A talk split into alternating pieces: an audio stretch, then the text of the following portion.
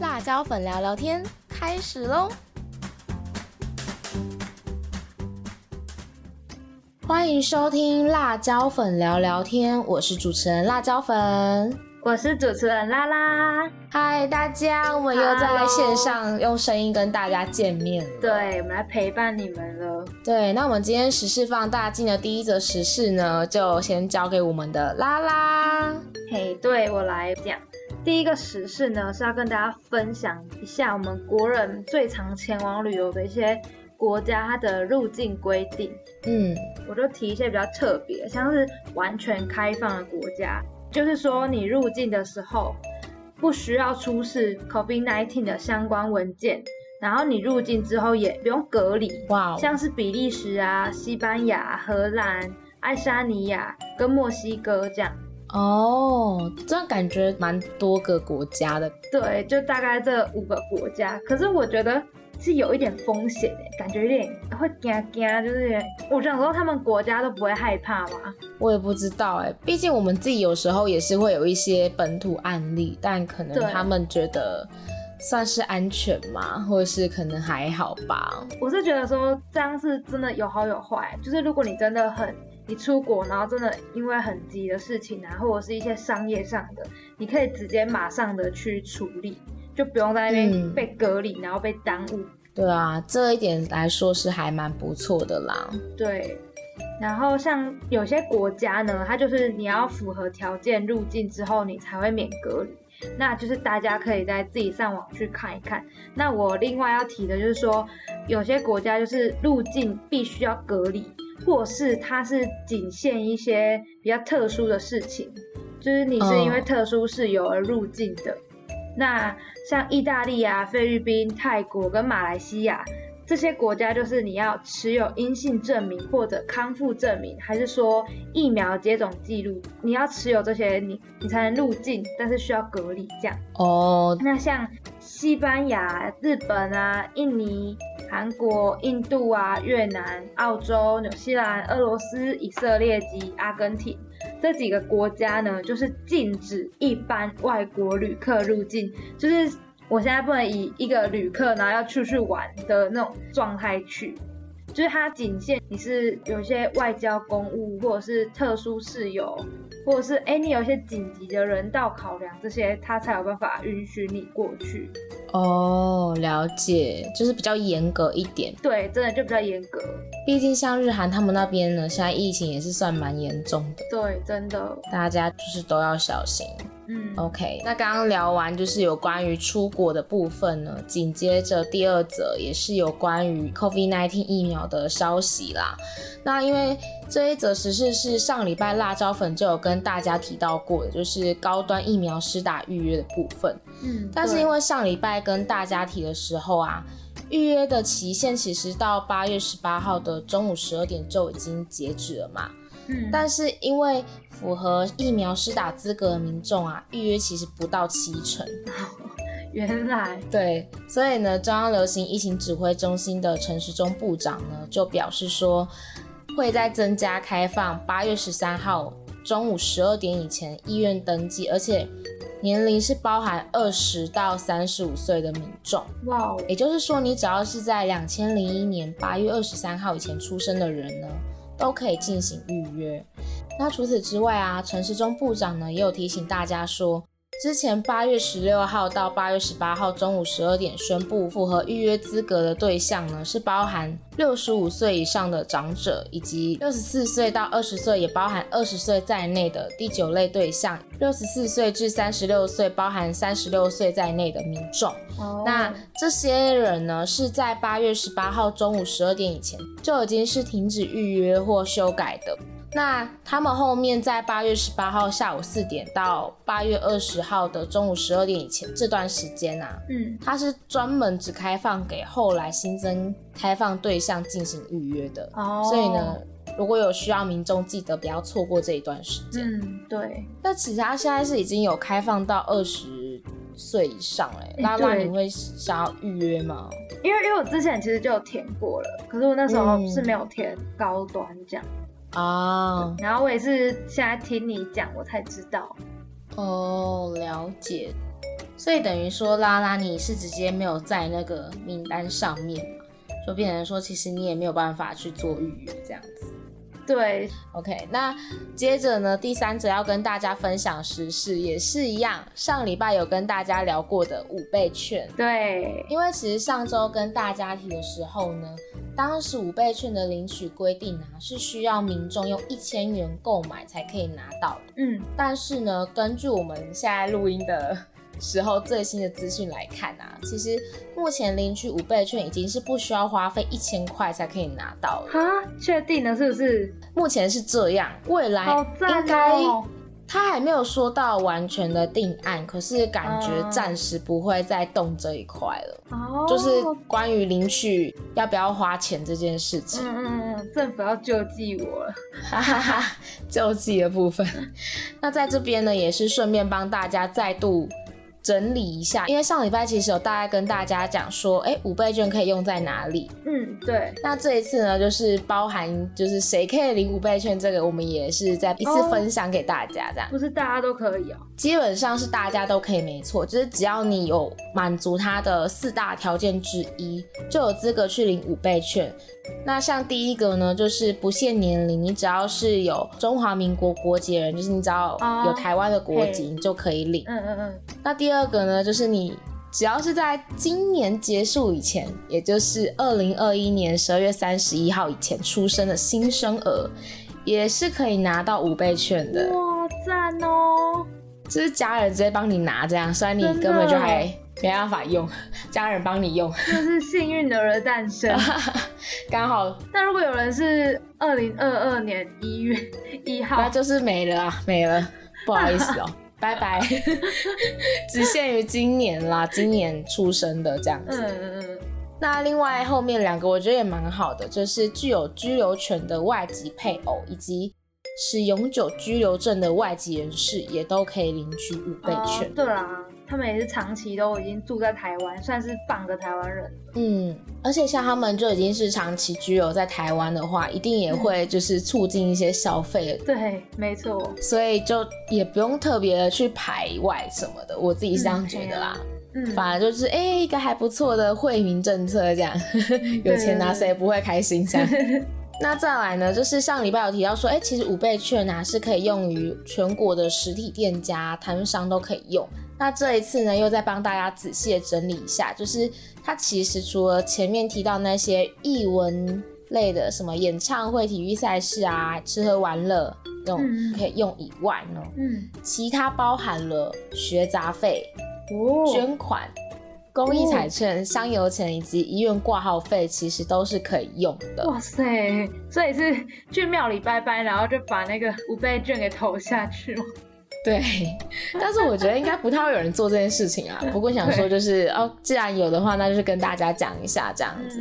所以我觉得它比我想象中的还要广哎，就是学杂费居然也可以。对，我也觉得。那既然可以把五倍券拿去缴学杂费的话，那应该也会有人想说，哎，那这样我是也可以拿去买线上的课程平台之类的。哦。可是这个其实是不行的。不。虽然你可以支付你的学杂费，但是你不能够买线上课程。嗯，还是有限制的。对对对。那还有一个就是。关于水电费呀、罚单啊、劳健保、国民年金保险费这些，反正是有关于国家税务类的，通通不适用啊，不适用哦。哦，对啊，因为人家是让你去促进消费、经济循环，你不是让你哦，好像也是，不是又政府给你，然后又还给他。对啊，这样也是蛮妙。还有一个我觉得是比较特别，就是烟品的部分。不行，对不对？对，因为有烟害防治法的规定上说，就是烟品其实是不能促销的，所以烟也是不行。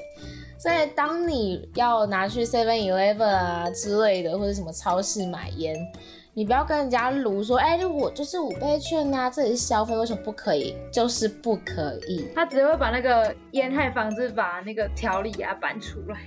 对啊，你的撸也是没有用的，因为这是规定这样子，就是提醒一下。那目前五倍券就是大概为大家整理到这里。那如果还有什么疑问呢，请爱用 Google，对，去看那个 QA。对对对，如果之后有更新的话，我们也会更新啊。那如果没有 follow 到，就是就是那样喽。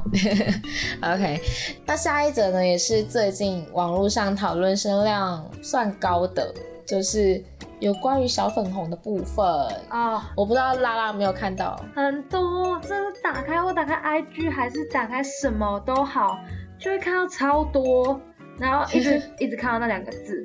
你说露华吗？跟露华。对，就是你知道，因为我们之前不是有做过一集流星雨嘛？哦，对啊。就是那一天突然有感而发，我就跟辣椒粉说：“哎，我觉得最近好像多了一个流星雨，哎，就是辱华部分。”对，这这两个字真是变成最近的流星雨。真的，在冬奥吧，就是冬奥那个时候特别，对，就是感觉好像特别兴盛，IG 出现频率非常高。真的，因为其实，在获奖啊，或者是什么。金牌计算有的没的，嗯，或者是艺人 po 文说，哎，就是请选手来家里吃饭之类的，哇塞，被出征到一个不行哎，就觉得哇哦，好像真的什么事都可以扯到政治，超多，觉得有点烦，连什么广告啊，那个代言过广告什么都可以扯。对啊，那今天辣椒粉要提的这个呢是明信片。哦，因为近期有一场比赛呢，是为了世界明信片日所举办的。那获选的明信片呢，就会成为官方明信片，供全球去使用。那这一次主办单位呢，就有征集到至少一百七十三份的作品。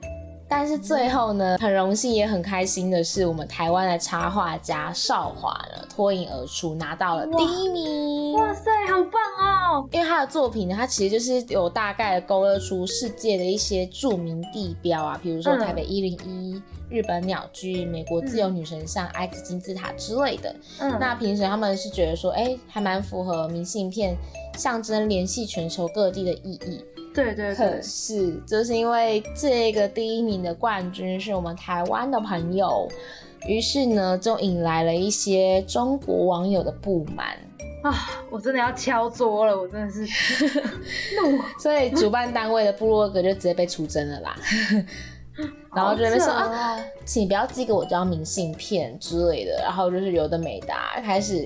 疯狂的在洗版那个留言，然后说：“哎，你为什么要选这个地标？为什么？为什么？为什么？官方解释一下他的创意。他我觉得今年明信片不能带给世界快乐，而且我觉得好丢，好失望哦之类的。OK，这其实我我是有加点我自己的情绪啊。我看那个文字，我觉得嗯，他应该就是那样子吧。对，你真的诠释的很让人家讨厌。对不起，让 大家不开心，我先说说个道歉这样。那反正呢。看到这些留言，应该蛮多人会觉得不开心的，对啦。我自己就觉得没有那么开心，因为我觉得，嗯，虽然可以表达自己的意见，但是有点像酸民。对，就是小粉红，我跟酸民其实感觉真有点像。对。可是小粉红是会一直带着他们的政治色彩，疯狂的去讲一堆有的没的。嗯，但我觉得。就老实讲啊，其实也不是真的是每一个大陆人都很不喜欢台湾，因为像我前几天我有看到一个 YouTube，反正就是它上面是一个大陆人，然后他是说他很爱台湾，然后也是蛮多人都有说他们很想要来台湾玩，很想要来台湾，就是他们其实很喜欢台湾，所以我觉得这大家也不要把大陆人都想的那么糟糕。真的，中国人其实还是有不错的啊，因为我自己之前也有在。语言交换 A P P 刚好遇到一个中国人，嗯，可是我跟他们聊天的过程中，我就会觉得说，哎，其实还好，哎，就是没有想象中的 可怕。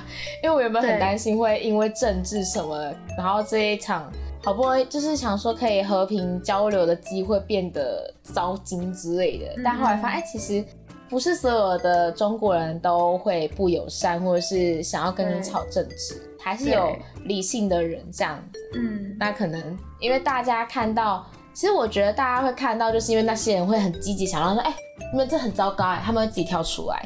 那理性人当然不会出来吵啊，而且他们如果出来，等下被自己那个中国一些什么小粉红喷，他们也觉得很烦吧？嗯，对啊，所以我觉得大家就是，哎，气归气，看看就好。对，不要让他们随之起舞，不要影响到自己，气死自己，不要让自己伤身体。对啊，而且除了那些不太友善的留言之外，其实蛮多其他国家的网友呢，都还算是蛮正面的评价这一次的作品，然后都是支持的。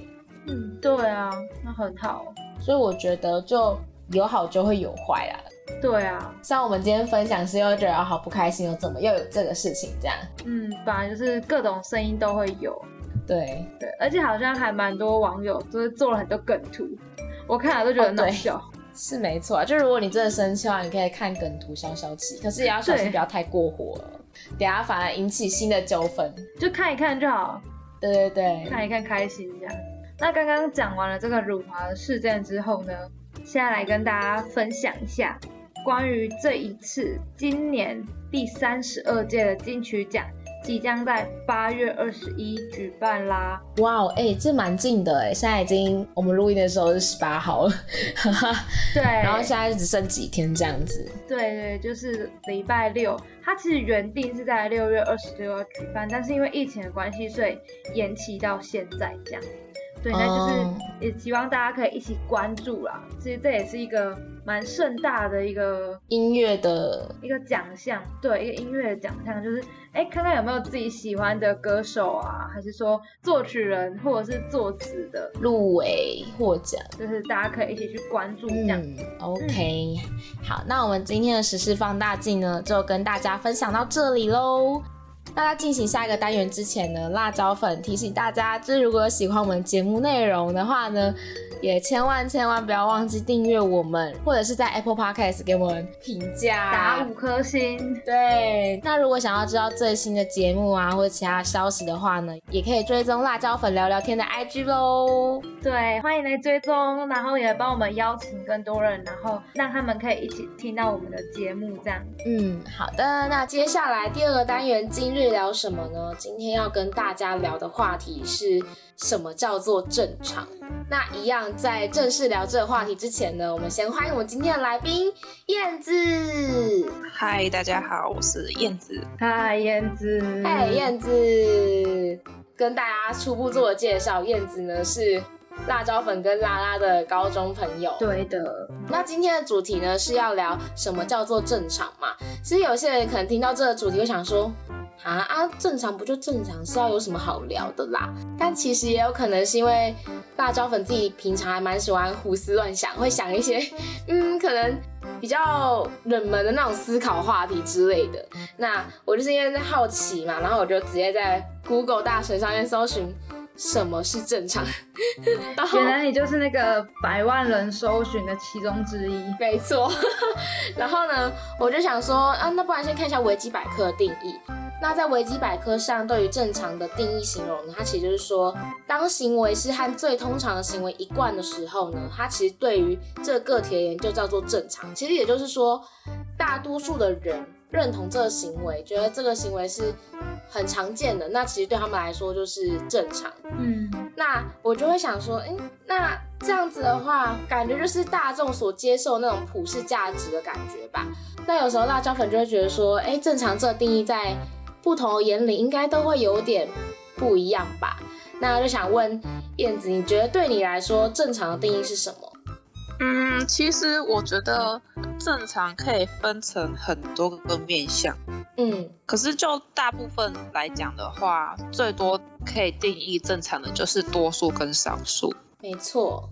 其实所以多数就是正常，对。可是，在有一些比较特别的里面，少数也可能才是正常。嗯，怎么说？非主流？对，有点像是非主流。可是，或者是那种，呃，像那种地权主义之类的，可能在那些皇家人眼里，他们自己才是正常。那些平民百姓也会觉得那些皇家人才是正常的。这就是一个少数是正常的例子。嗯。哦，那你自己为什么会这么认为？就因为其实我知道有些人可能不一定会觉得说，哎，正常其实它是有很多种不同定义的。他有可能是觉得他就是这个才叫做正常，可能他接收到观念就是这个，所以他就固定这个东西就是这样。那你为什么会是这样认为说啊，其实它可以很多元的？嗯，我刚刚讲的算是比较客观的对于正常的解释。我想你刚刚讲的那个应该是比较主观的，因为每个人内心之中都会有自己的一把尺嘛。如果偏移那道尺可能低于或高于的话，他就会觉得那个东西是不正常的，那就是比较比较主观的东西。嗯，了解。那因为辣椒粉之前啊，其实嗯，到应该说到现在都还是一个说，呃，虽然我觉得也知道说正常定义在每个人眼里都会不太一样，但是可能也是习惯了，会不自觉的会把某些东西去定义说，哎，这个是正常的，这个是不正常的，去贴标签。对，其实我觉得这个行为其实不是很 OK。对，他们对，但但是我发现很多时候我们人类很常会下意识的去把某些东西去做分类、去做定义。像我前几天在想一个问题，就是呃，其实这个东西好像也不是什么大问题啊，就只是一个要说矛盾吗？也也有一点，要说无法给出结论吗？也没有。那问题就是说，其实因为大部分的人都会说，哎，我做这东西，我们认定这个东西是正常嘛。可是，如果那些少数的人做出跟大部分的人不一样的行为举动，或说出不一样的思考想法的时候，就有很大的机会会被认为说，哎，这群少部分的人是不正常啊。那我就会想说，哎，那到底是这些大部分觉得少部分的人不正常，还是被说不正常的人才是不正常的？你们？怎么看这个问题？我真的觉得没有标准哎。我觉得因为每一个个体它都有差异性，所以我们因为我们真的没办法去定义，就我们没办法去做一个很完全的定义，什么就是正常，所以我们不能说谁就是不正常，什么行为就是不正常。嗯，我真的我觉得，嗯，就像有一句话讲说，没有正常不正常，只有发现而不是偏见。嗯，就是我们。因为像我自己，真的有时候也会把人去做一个分类，就是我很常就会就觉得说这一个人跟平常人的一些行为可能不一样，或者是他的思考模式啊跟别人就是很奇怪、很古怪的话，我就会直接就把那个人贴为不正常，就我直接会把人分为两类这样。可是在于我，就是我听到老师讲的那一句话，就是我刚刚讲的没办法定义正常这件事情之后，我才比较，只要当我又开始犯这个错误，就是开始去分类人的这件事情上面，这句话就会直接冒出来，然后告诉我不能这样做，所以我就慢慢的就改掉我这个坏习惯。嗯，了解。因为其实像辣椒粉，以前也是那种很容易贴人家标签的人，像燕子，就是很常被辣椒粉贴标签，说，哎，燕子你好奇怪哦。然后可能就是写生日卡片，我认识说，虽然你是一个很奇怪的朋友，但我还是很喜欢你，因为我觉得你很特别，什么什么，就是因为我觉得燕子她有时候思考跟讲话的一些想法模式很古怪，也不是很古怪，就是跟常人。对，只是那个标签出来，跟大部分的人不一样，比较特别。对，比较特别，所以我总是会说，哎，你真的好奇怪哦，你真的好奇怪哦。我我自己是不知道他当下听到的反应是。那燕子，你听到这些话的时候，你是什么想法？其实也不会有什么特别的想法啊，反正就是一个形容词吧。其实我还会觉得有一点优越感，因为我会觉得。就是在讲我跟别人与众不同啊，这不是一件好事吗？对，独一无嗯，对，其实我觉得燕子这种想法转换还蛮酷的。嗯，我也觉得，因为很多人其实大部分啦，第一个反应听到说被说很奇怪，说哈，我很奇怪吗？哪里很奇怪？为什么你会觉得很奇怪？就会觉得自己是异类，然后可能会从此就有点崩塌呢。他就会觉得很不开心，然后会觉得很低落，也不一定会到崩塌，但当下那种通常感受到的感觉应该不开心，对，都是不好的。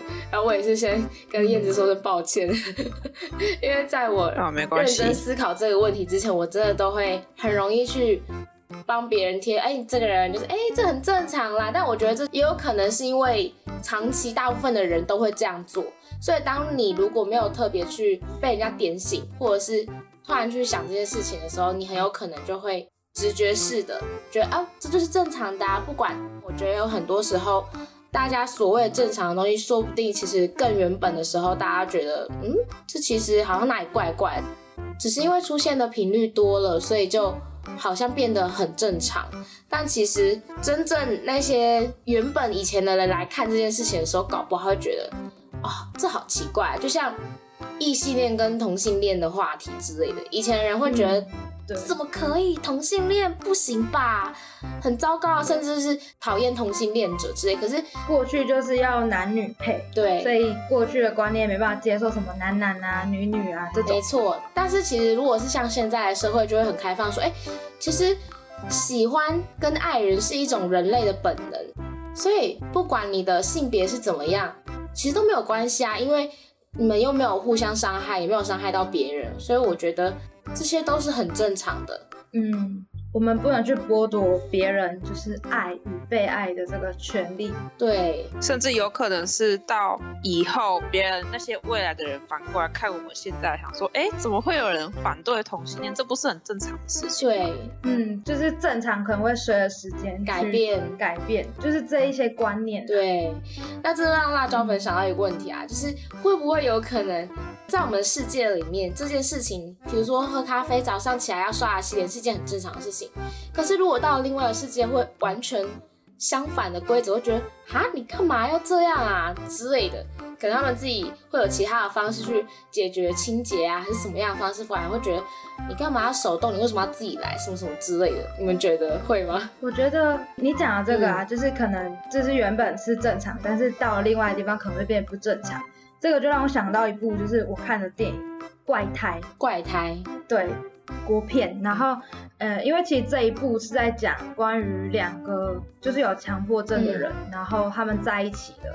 可是，在整个电影里面呢、啊，因为这男生他原本其实是没有强迫症，他只是突然有一天得到了这一个症状，嗯，后来他才跟这个原本就有强迫症的女生在一起。然后后来呢，这个女生有一天做梦，她梦到这个男生的强迫症好了，哦，他已经没有强迫症，他可以变成一般所谓世俗的正常人，嗯。然后他可以去上班，然后认识所谓世俗的正常人，嗯。然后这个男生就跟他就算是嗯，就是喜欢上了另外一个女生，哦，对，然后呃，其实这男生原本在强迫症，就是他跟强迫症的这女生在一起的时候，他会觉得他们两个都是正常的，对，但是他今天他好了以后，他脱离了这一个就是强迫症的环境，到了一个就是另外一个环境，他发现强迫症的这个环境是不正常的，然后他在公司职场啊，就是我们一般社会上这是还才是正常的这样。嗯，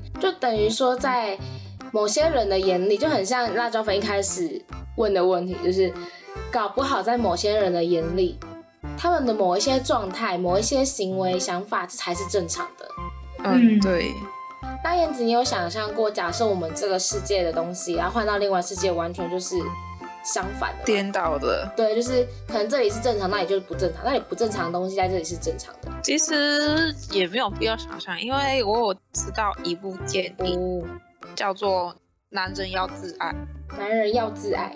对，他是把我们现在的价值观跟做一个完全颠倒的动作。怎么说？我们现在不是男强女弱吗？就是女生，很多人就说女生只要漂漂亮亮，找一个好男人嫁就好。嗯可是，在那个电影里面，男主角他原本是一个海王，就是一个超级大渣男，嗯对。然后他撞到一根电线杆之后，来到一个完全不一样的世界。嗯在那个世界里面，男生才是负责漂漂亮亮的那一个，然后女生才是哦。强壮的那一方。好妙，啊，什么奇怪的脏活累活都是女生在干，嗯就是完全跟我们这边相反就对了。哦，我觉得那部电影还蛮蛮有意思的。嗯，很特别的世界。那真的到那个世界，就会觉得我们现在的世界是不正常的。应该是。对，因为其实像我们现在的社会，男女平权这件事情已经就是被倡导，算是蛮普遍的了。可是，在某些国家里面，可能还是会有没有，男尊女对对对，卑还是没有到现在真的很平权。而且有时候辣椒粉自己是觉得啦，男女平权是讲了很多遍，没错，我们的教育课本，我们从小从国小教育课本里面就有写了嘛。可是很多时候在某些事情上，男生跟女生有时候还是会互相去对对方的性别有刻板印象。嗯，很长啊。不得不说，虽然有一些教育的传导，可是但依然还是会有观念比较被固定住的人，还没有到完全可以接纳男女平权这个东西。嗯，对，因为其实蛮多世俗，像我看了一篇文章，他就讲到说，就通常我们都会觉得说，就是我们就是应该要呃，可能读大学，然后找一份稳定的工作，然后呃，嫁人、结婚，这样才算是一个正常的。但是只要你不是这样子做，你可能没有一个稳定的工作，然后你也没有结婚，就会被很多人就会被世俗认为是不正常。我觉得这在社会中真的很常发生，真的。但我觉得这真的是一个很完全错误的，因为其实讲难听一点，正常啊，恐怕就是一种，就是为了要维持社会表面上和谐的一种骗局哦，就让很多数人都觉得说。就是应该要这样，毕竟人啊的天性都很喜欢模仿，然后不喜欢跟其他人不一样，所以像有些人他就会用这个正常来包装自己，有可能他本身不是这样，嗯，就是像是他可能本身不想要结婚。但是他就会因为他想要正常，所以他就去随便找一个人，然后可能结婚也有可能哦，为了融入群，想要让对想要让其他人觉得哦，他有一个正常的婚姻生活这样哦。拉拉讲的让我想到我前几天就是在花脸书的时候有一个抖音的那种影片，然后其实我觉得在朋友中很常会有这种状况。我害怕跟我的朋友们不一样，对，因为如果通常啦，大部分跟朋友不一样的人，少部分会觉得，哎，这朋友很特别，所以我更更好奇你，更想要接近你，认识你。但有部分是那种，我跟你不一样，所以我可能会排斥，会不会觉得是怪胎异类？所以就变成，没错，啊，怎么办？他们不喜欢吃这个，那我是不是也就是最好不要吃这个之类的？因为我那时候看到影片，他是呃有一群朋友。然后他们是一群的，那有一个女生就主角，然后她他们一起点外卖，然后那女生吃螺蛳粉，可是其他人就很不喜欢，就说这很恶心啊，很恶心什么什么啊，觉得很臭。对，然后然后那个主角就哦好，那我以后不点，然后想说他就把那倒掉，重点一份，然后就走到外面，他已经要倒，可是他就觉得。啊，这也是花钱买的，对啊，浪费。我觉得这就是那种所谓的标签吧。其实我今天想要聊这个话题，也是有一个原因，是因为我觉得有时候蛮多人会想要把自己的主观认为正确对的东西强压在别人身上，就像那些所谓正常的标签，因为其实正常只是一个。有点类似量化的感觉，因为大多数普遍人会出现这样的行为，所以很多人就会想说，那就把这个当一个标准值，因为大部分都这样。但其实不管是人还是物种还是所有的物品，除了那种就是被精心切割的例外，但其实很多东西都是有些微的不同的差异的，而且那些小小的差异就是我们。自己本身的一个特色，然后去彰显我们自己自己的特色，对，就彰显我们自己存在价值那种感觉吧。我自己是这样觉得啦，我不知道听众们或是你们怎么思考。对，我觉得还是要有一点自己的不一样吧。如果人人都一样的话，那就那就没有意思啊。就是会有自己不一样的地方，那才是最美的。就像世界上有很多不一样的人啊，而且每一个人。每一个人的长相都不一样，然后有白种人、黑种人、黄种人、红种人啊等等的，就是这些个体上的差异才会造就一个多元的社会。嗯，对，多元的社会才会有趣，不然有时候就像城市输入进去啊，这个就只会这样，所以你全部都已经预知到答案了，那一种就会觉得好像有点 boring，有点无聊。嗯，没错，我觉得正常已经算是被别人认为是一种。标准，嗯，他们会害怕自己低于那个标准，然后会遭受到别人异类的眼光。没错，因为辣椒粉以前其实也会这样啊，现在还是有一点点啦。对，确定只有一点点。反正就是正试图的努力，就是不要把这些所谓世俗的正常的标准看得太重，因为我觉得这些东西只是一个大概。嗯，其实没有必要去追求正常，只要做自己就好，没有必要为了追求正常而去迎合别人。我觉得应该是这样。真的，我觉得燕子讲的蛮对的。的确，我觉得我们都不要被正常的价值观给绑架。就像燕子说，做自己。嗯，因为只有你会这样做，别人也模仿不了你的。那好，那今天的节目就到这里啦，就是希望大家就是可以尽量不要把自己的一些观点强加在别人上，因为有时候有一些不同的意见会让这个生活更有趣一点。那也不要就是特别像我们一样，是其实我们自己还在学习啊，就尽量不要。把自己所认定的一些标准标签贴在别人身上，评断别人到底是正常还是不正常，到底是好还是坏，那就是希望大家可以一起努力这样子。OK，那今天非常谢谢燕子来上我们的节目，跟我们分享她对于到底什么是正常的看法。那希望大家会喜欢我们今天的节目内容，如果有任何建议啊，或者是对。今天的主题有其他想法的话呢，也可以在我们的 IG 贴文下面留言，或是回复我们线动。对，那也欢迎订阅我们的频道，然后打五颗星。耶，OK，那我是主持人辣椒粉，我是主持人娜娜，我是燕子，我们下次有机会再见喽，拜拜。